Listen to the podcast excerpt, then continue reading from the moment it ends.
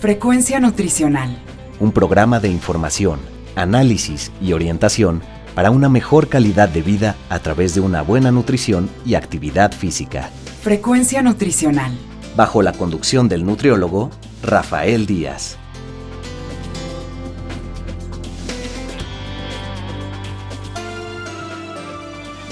Hola amigos y amigas, les saluda Rafael Díaz García y estamos en su programa Frecuencia Nutricional, un programa de la Universidad Autónoma Metropolitana, Unidad Xochimilco para One Radio 94.1 FM. Quiero darles las gracias a todos los que durante estos días nos han seguido en nuestra página web y se han puesto en contacto con nosotros vía correo electrónico, Facebook y Twitter. Sus comentarios y sugerencias nos permiten mejorar en cada programa. Recuerden que Frecuencia Nutricional es un programa hecho por personal docente e investigadores de la Licenciatura en Nutrición Humana de la UAM Xochimilco y el cual tiene como objetivo informar, analizar y orientar en los diferentes temas relacionados con la alimentación y la nutrición. Antes de enviar a la cápsula, les comento que el día de hoy les vamos a presentar una entrevista que concedió la licenciada Teresa Cárdenas Gutiérrez, egresada de la licenciatura en Nutrición Humana de la UAM Xochimilco, a la maestra Magdalena Rodríguez Magallanes. Platicaron sobre el tema de la actividad física y el ejercicio en personas que padecen diabetes tipo 2. Pero escuchemos la cápsula y regresamos a la entrevista.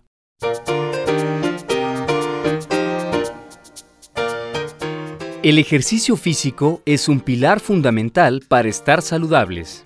Lo es también en el tratamiento de la diabetes mellitus. Sin embargo, hoy en día nos enfrentamos con el reto de que debido a la falta de tiempo, la mayoría de los mexicanos no realizan una actividad física. Esto de acuerdo al boletín realizado por el Instituto Nacional de Estadística y Geografía en 2016, donde el 56% de la población mexicana mayor de edad reportó no practicar algún deporte. El reto, pues, consiste en sensibilizar a la población en general y en especial educar a las personas que viven con diabetes acerca de la importancia de mantenernos activos físicamente y llevar una alimentación equilibrada. De entrada, el ejercicio se considera como un movimiento corporal planeado, estructurado y repetitivo. Por una parte, el ejercicio aeróbico consiste en movimientos rítmicos, repetidos y continuos de grupos musculares grandes. De al menos 10 minutos, caminar, andar en bicicleta, nadar o trotar son algunos ejemplos. Por otra parte, el ejercicio de resistencia consta de actividades que usan la fuerza muscular para mover el peso, como el levantamiento de pesas o los ejercicios en máquinas. Para quienes padecen diabetes, se recomiendan los ejercicios aeróbicos además de ejercicios de resistencia con pequeñas cargas. Diversos estudios han resaltado que la práctica sistemática del ejercicio conlleva múltiples beneficios al paciente con diabetes mellitus, entre los que destaca un incremento de la sensibilidad a la insulina y el consumo de glucosa muscular y hepática, lo que significa una mejoría sobre el control metabólico sin mencionar un retraso en la aparición de enfermedades cardiovasculares y una mejoría en el bienestar y calidad de vida. No obstante, se debe tener presente que la indicación del tipo de ejercicio, la intensidad y la duración deben ser personalizados, con el propósito de evitar posibles riesgos, en particular en aquellos pacientes que presenten complicaciones. Por lo tanto, antes de aumentar los patrones usuales de actividad física o de desarrollar un programa de ejercicios, el paciente con diabetes mellitus debe someterse a una evaluación médica detallada y a los estudios diagnósticos apropiados. Además, es recomendable agregar un enfoque recreativo a esta ejercitación activa, ya que aumentan la adhesión y la hace más atractiva. Bien amigos, como les comentaba antes de escuchar la cápsula, el día de hoy les vamos a presentar una entrevista que concedió la licenciada Teresa Cárdenas Gutiérrez, egresada de la licenciatura en Nutrición Humana de la UAM Xochimilco.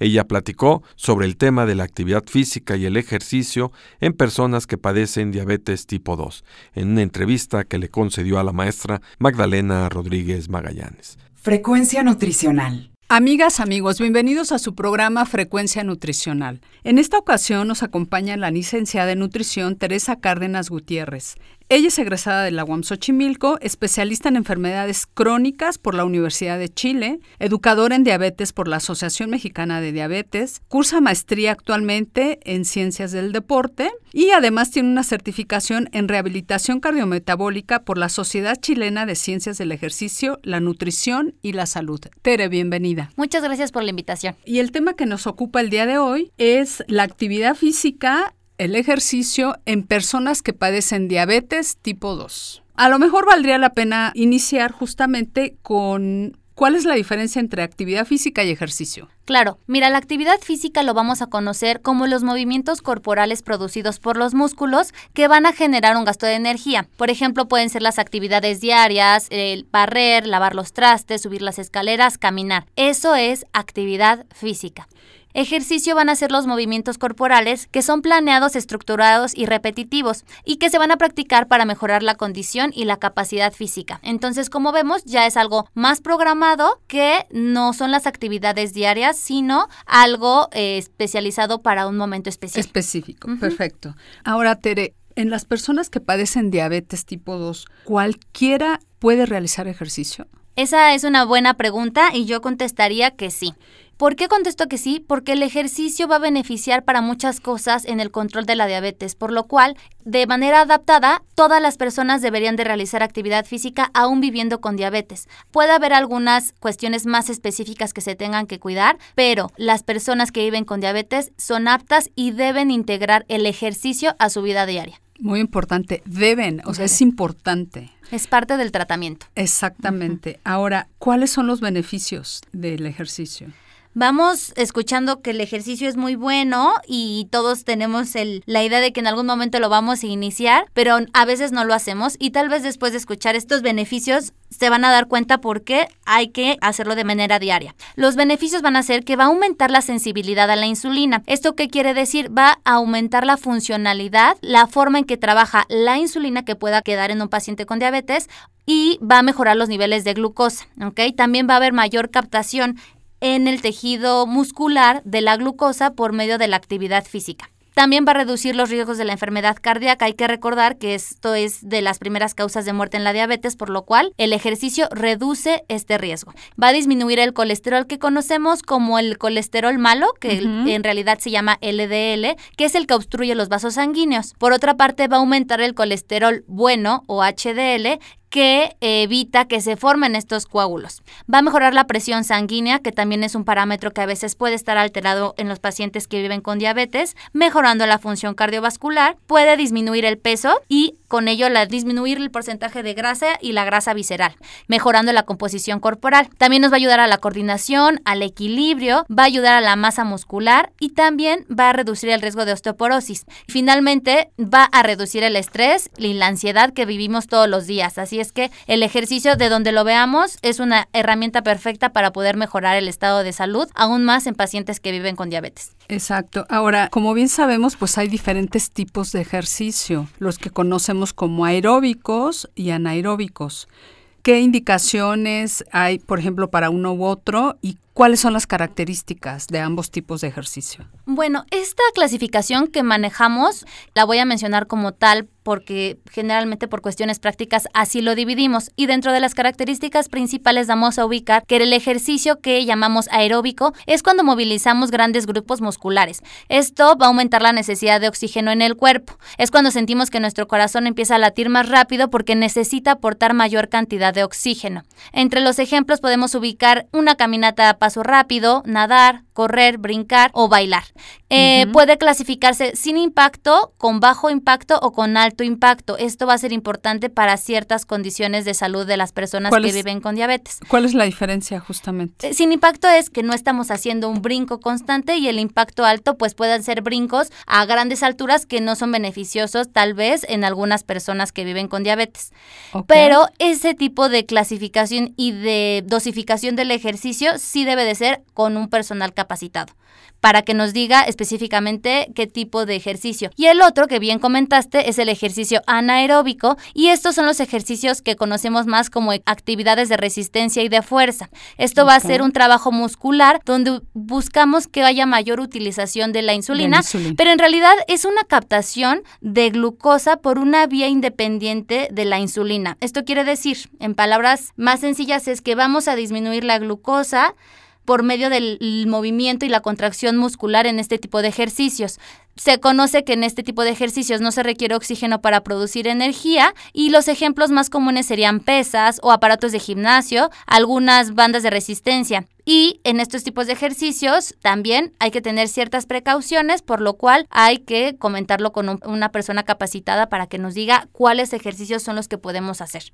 Bueno, hay algunas contraindicaciones también justamente para realizar uno u otro tipo de ejercicio. Entonces, ¿cuáles serían estas? Las personas que viven con una diabetes avanzada, con desarrollo de complicaciones por descontrol de la glucosa, podríamos pensar que deben de tener más cuidado en pacientes que ya tengan alguna retinopatía agravada, proliferativa o pacientes que tengan una neuropatía o alguna lesión específica. Ahora, estos pacientes con estas condiciones necesitan una prescripción distinta, sin embargo, y en opinión personal y con las cuestiones en las que me capacito, podemos encontrar opciones para que ellos puedan tener un desarrollo o movimiento de sus músculos independientes de los que están lastimados y hay algunas cosas como no levantar las pesas por encima de los ojos para no causar mayor presión. Hay ciertos cuidados que se deben de tener, pero esto ya es a partir de una evaluación y una dosificación individual. Digamos, en este momento ya con complicaciones muy desarrolladas hay que hablarlo de manera diferente, pero de ahí en fuera todos pueden realizar ejercicio físico de manera regular. Y la prescripción justamente tendría que ser de una forma personalizada. Exactamente. eso es muy importante. Antes pensábamos que con sacar a pasear el perro era suficiente o caminar al trabajo, o tal vez subir algún puente, pero realmente la prescripción debe de ser individualizada y dosificada tal cual como si fuera un medicamento. Necesitamos que nos digan cuántas veces, cuándo y qué tipo de ejercicio vamos a hacer. Ya no nada más es ir a alguna clase, sino lo más adecuado sería que el paciente reciba una indicación específica para que pueda mejorar sus parámetros de salud. Es decir, podemos hacer actividades recreativas, yoga, algunas otras cosas porque nos gusta, pero el ejercicio que se necesita para pacientes que viven con diabetes debe de personalizarse. Ahora, sí me gustaría que pudieras comentar, por ejemplo, algo que es fundamental es conocer el nivel de glucosa que se tiene antes de iniciar justamente cualquier actividad de este tipo. ¿Cuáles serían? El nivel de glucosa que debemos de tener para poder hacer actividad física de manera regular va a ser entre 100 y 250. En estos rangos podemos hacer el ejercicio sin ningún problema. Si es de una duración promedio, si fuese más larga tal vez necesitaremos alguna colación. Pero si la glucosa está en menos de 100, ya se indica tomar una colación antes de realizar el ejercicio, más o menos que tenga de 10 a 15 gramos de hidratos de carbono. Esto puede ser alguna manzana, una taza de leche, que sea light y también algunas opciones de jugo natural. Ahí serían 120 mililitros de jugo de naranja. Esto ya es muy específico y para pacientes que están en más de 250, lo adecuado es medir las cetonas, que va a ser un parámetro que podemos medir en orina para saber si se va a poder o no realizar ejercicio. Si están negativas las cetonas en orina con glucosa de más de 250, se puede hacer ejercicio, pero si son positivas, no deberíamos de hacer ejercicio y deberíamos de esperar que esta glucosa se regule y definitivamente a más de 300 no debe de realizarse ejercicio físico. Hasta que esté estable la glucosa. Entre 100 y 250, ¿cuál era la indicación? Entre 100 y 250, ejercicio normal. Si es de larga duración, a lo mejor más de una hora y media, se indicará alguna colación, pero si no, todo normal. Respecto a esta parte que mencionábamos del programa de ejercicio, creo que también es importante mencionar que debe de haber una evaluación previa. Es decir, no nada más decidir empezar con la actividad, eh, con el ejercicio físico, sino acudir con los personales capacitados a que nos digan si necesitamos alguna prueba, si necesitamos alguna medición para saber si estamos aptos para realizar actividad física, porque hay veces que no tenemos condición y queremos lanzarnos al ruedo. Y por ejemplo, ¿qué sería importante evaluar? Por supuesto que ya lo comentaste, el valor de la glucosa, ¿qué otros puntos serían importantes? Además de la glucosa, si el paciente no tiene valores, por ejemplo, de un perfil de lípidos, de examen general de es decir, que no lleva un control de sus pruebas, lo adecuado sería tener toda esta batería de nivel sanguíneo para saber que está saludable. También se recomienda que se haga un electrocardiograma para saber cuál es su estado cardiovascular y algunas ocasiones también dependiendo puede ser una prueba de esfuerzo físico en mayores de 40 años o con personas que tengan algún riesgo cardiovascular. Perfecto, fondo de ojo. Exactamente, presión arterial. Sí, todos estos, si no los está haciendo de medidas preventivas de manera regular, irían todas las pruebas, como la que bien mencionaste, prueba de ojo, y sobre todo saber cuáles son sus niveles de presión arterial de manera continua, como está su hemoglobina y algunos otros valores como creatinina. Ya una vez que tenemos conocimiento de cómo estamos previo a tomar la decisión de hacer ejercicio, ya estamos dispuestos, ya no hay ningún problema, etcétera, cómo nos tenemos que preparar para iniciar a hacer esto. Yo creo que es muy importante porque no nada más es, ah, ok, ya puedo hacer ejercicio y empiezo y mi rutina y qué tenemos que hacer previamente. Generalmente vamos a recomendar que iniciemos con un calentamiento. Esto se hace para que empecemos a subir la temperatura corporal, a empezar a preparar nuestros músculos para cuando el ejercicio sea más intenso. Esto también lo usamos para evitar algunas lesiones. Ya que hicimos nuestra rutina, también buscamos que haya un enfriamiento. Esto va a hacer que disminuyamos el ritmo de la actividad, el ritmo cardíaco, la temperatura y también es importante hacerlo de manera natural. La flexibilidad y el estiramiento también se puede recomendar, puede ser parte del calentamiento o incluso parte también del enfriamiento que acabamos de comentar procurando que los movimientos no sean bruscos. Eso serían como en general la preparación para un ejercicio y dependiendo de cuál sea el ejercicio que nos prescriban, ahí también nos tienen que indicar si iniciamos con calentamiento, cuánto tiempo o si no, porque hay algunas actividades que se pueden prescribir de diferentes maneras, pero esto sería en la rutina cómo deberíamos de cuidar nuestro cuerpo para no tener ninguna lesión. Ahora, ¿cuál sería la duración mínima del ejercicio? Para que sea benéfico. Las recomendaciones actuales van desde 150 minutos a 300 minutos por semana. Lo puedes dividir en diferentes momentos del día. Por ejemplo, si fueran 150 minutos a la semana, podrían ser media hora de lunes a viernes, que pienso que es muy poco. A mí me gusta más la recomendación de 300, pero si usted es totalmente inactivo, por lo menos podemos iniciar con media hora todos los días y posteriormente elevar esta cantidad de ejercicio a una hora todos los días, que además es la indicación para perder peso. Una hora al día de ejercicio aeróbico. Por otra parte, también necesitamos estos ejercicios que comentábamos de fuerza o de resistencia que están indicados por lo menos dos veces a la semana y se deben de ir intercalando estas sesiones también de flexibilidad. Exactamente. En relación al momento del día en que realizas el ejercicio, ¿hay alguna indicación o es exactamente lo mismo?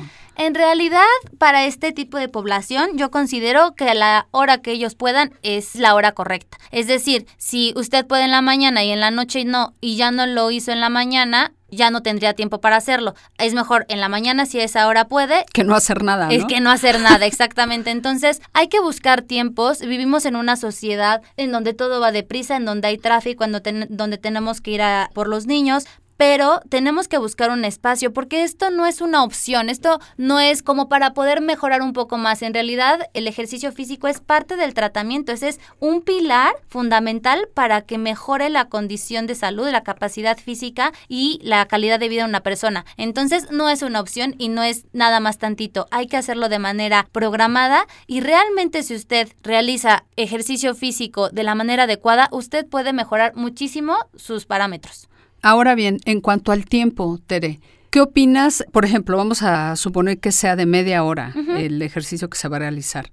¿Tendrá el mismo beneficio que dividas esa media hora, 15 minutos en la mañana y 15 minutos en la tarde, o hay alguna diferencia? Ahorita las recomendaciones es que puedes hacer las divisiones del tiempo por lo menos en sesiones no menores a 10 minutos al día, ¿no? Esas son las recomendaciones actuales, que si no tienes tiempo de hacerlo junto, lo separes por lo menos en bloques de 10.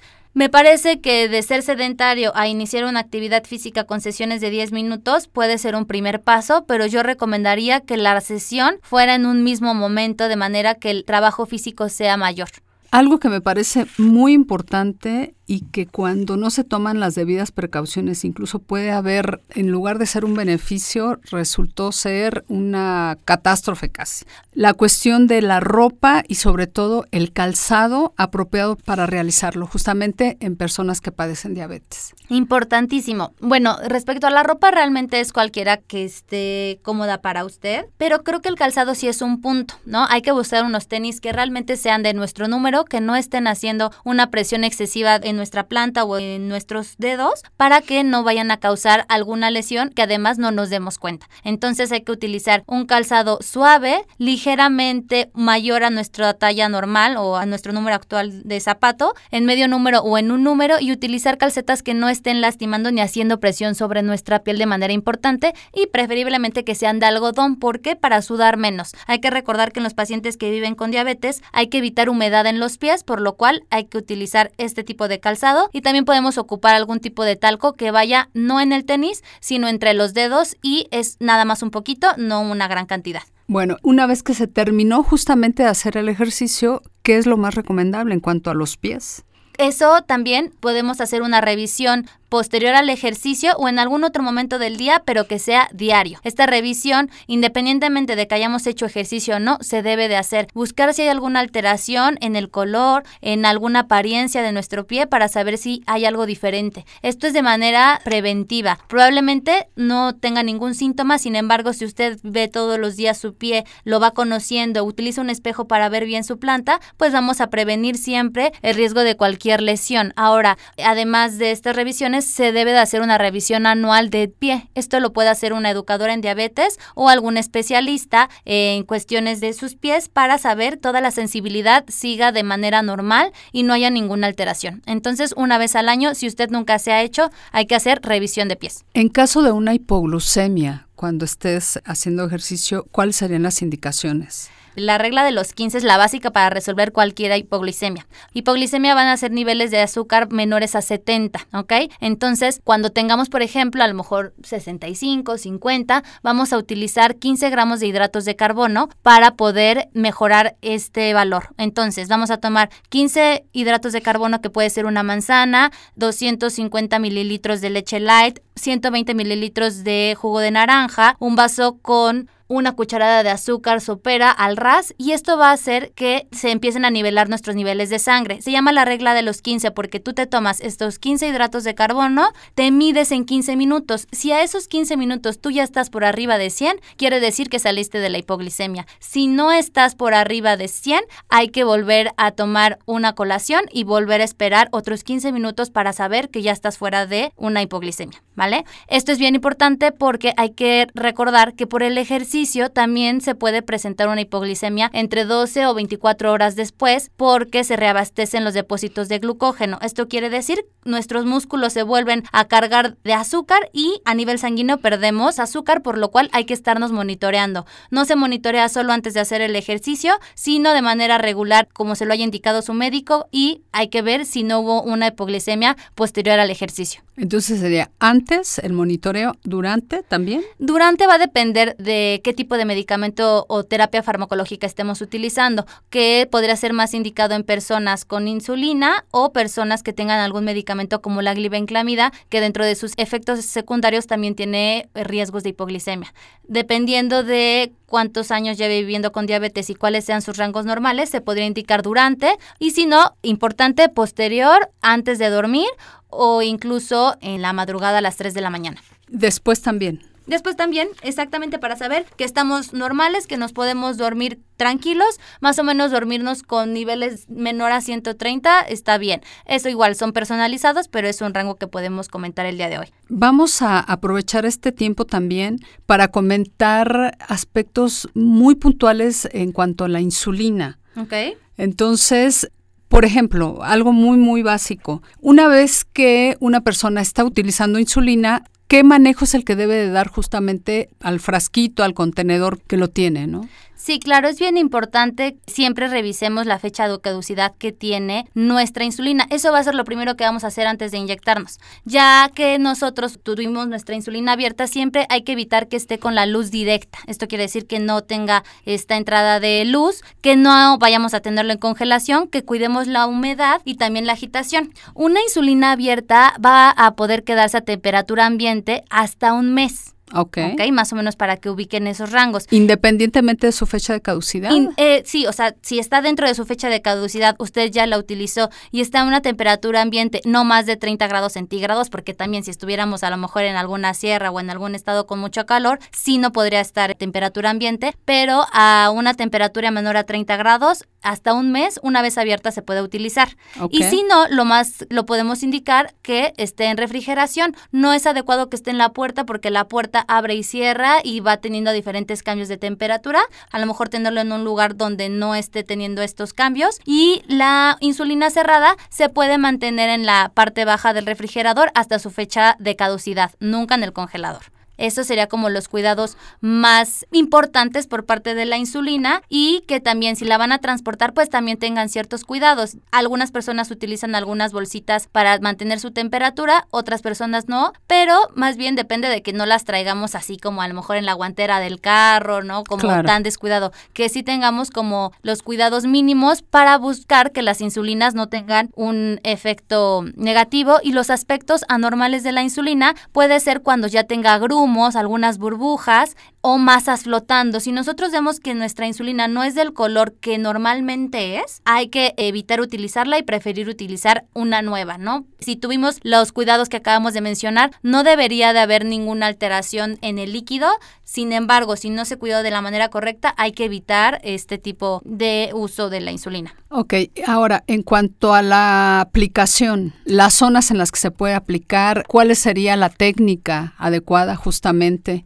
Respecto a la técnica, bueno, va hay diferentes sitios que podemos utilizar de punción. Generalmente podemos indicar el abdomen, también se utilizan las piernas, la parte trasera del brazo y también la parte baja de la espalda. Ahí puede depender de las indicaciones que nos dé el médico o también un poco como el sitio de punción donde a ti te duela menos, ¿no? Lo importante es que lo estemos rotando, que no nos clavemos siempre con el mismo sitio. ¿Por qué? Porque podemos causar alteraciones que se llama lipodistrofia. Puede ser que se hagan algunos, digamos, Como como, algunas bolitas, bolitas o Abscesitos. u otras que conocemos como unos hundimientos. Entonces, para que no se forme estas alteraciones de la piel, hay que estar rotando las zonas. Y por ejemplo, si se inyecta en el abdomen, tenemos que inyectar más o menos a dos dedos a partir del ombligo y estar inyectando en sentido a las manecillas del reloj con una separación también mínima entre cada una de entre 2 y 3 centímetros. Es decir, que no nos piquemos en el mismo lugar Claro. y estar rotando cada tiempo en el sentido de las manecillas del reloj y también está rotando no solo abdomen, sino piernas y brazos. Ahí va a depender. eh, ¿La efectividad es la misma?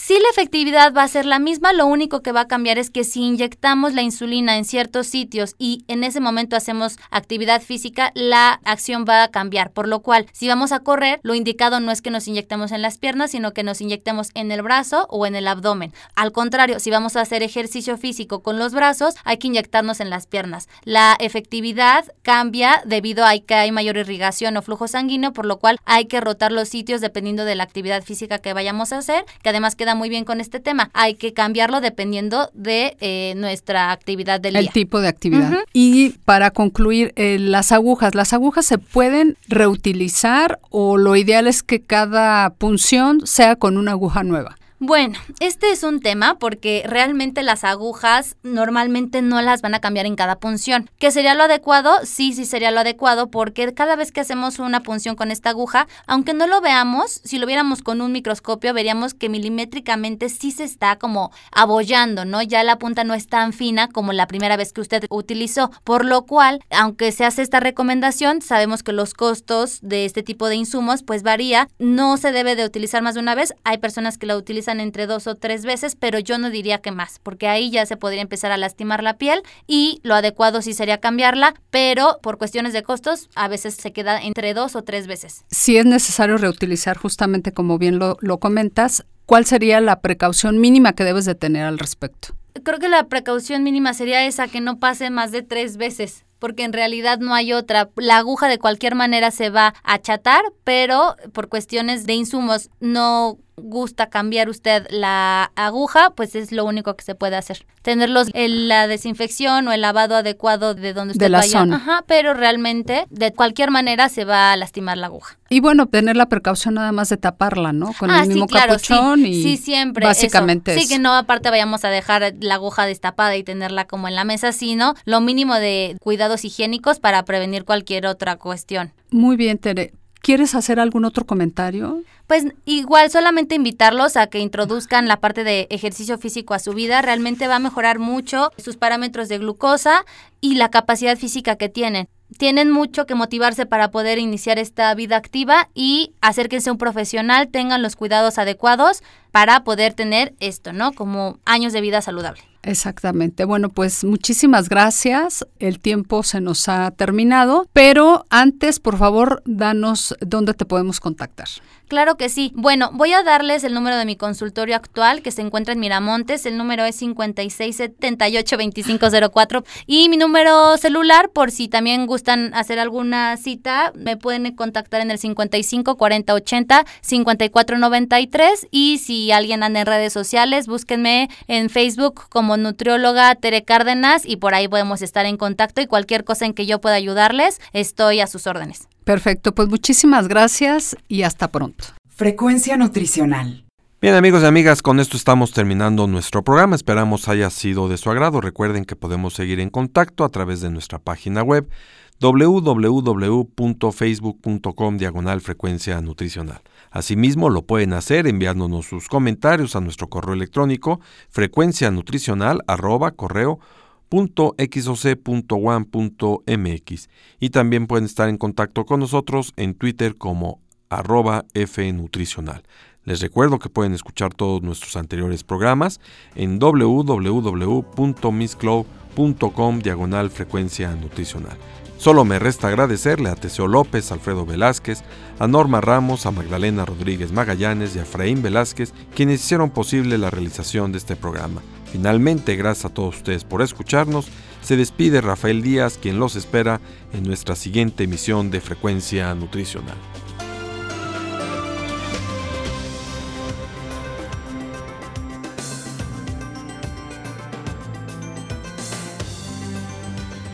Frecuencia nutricional.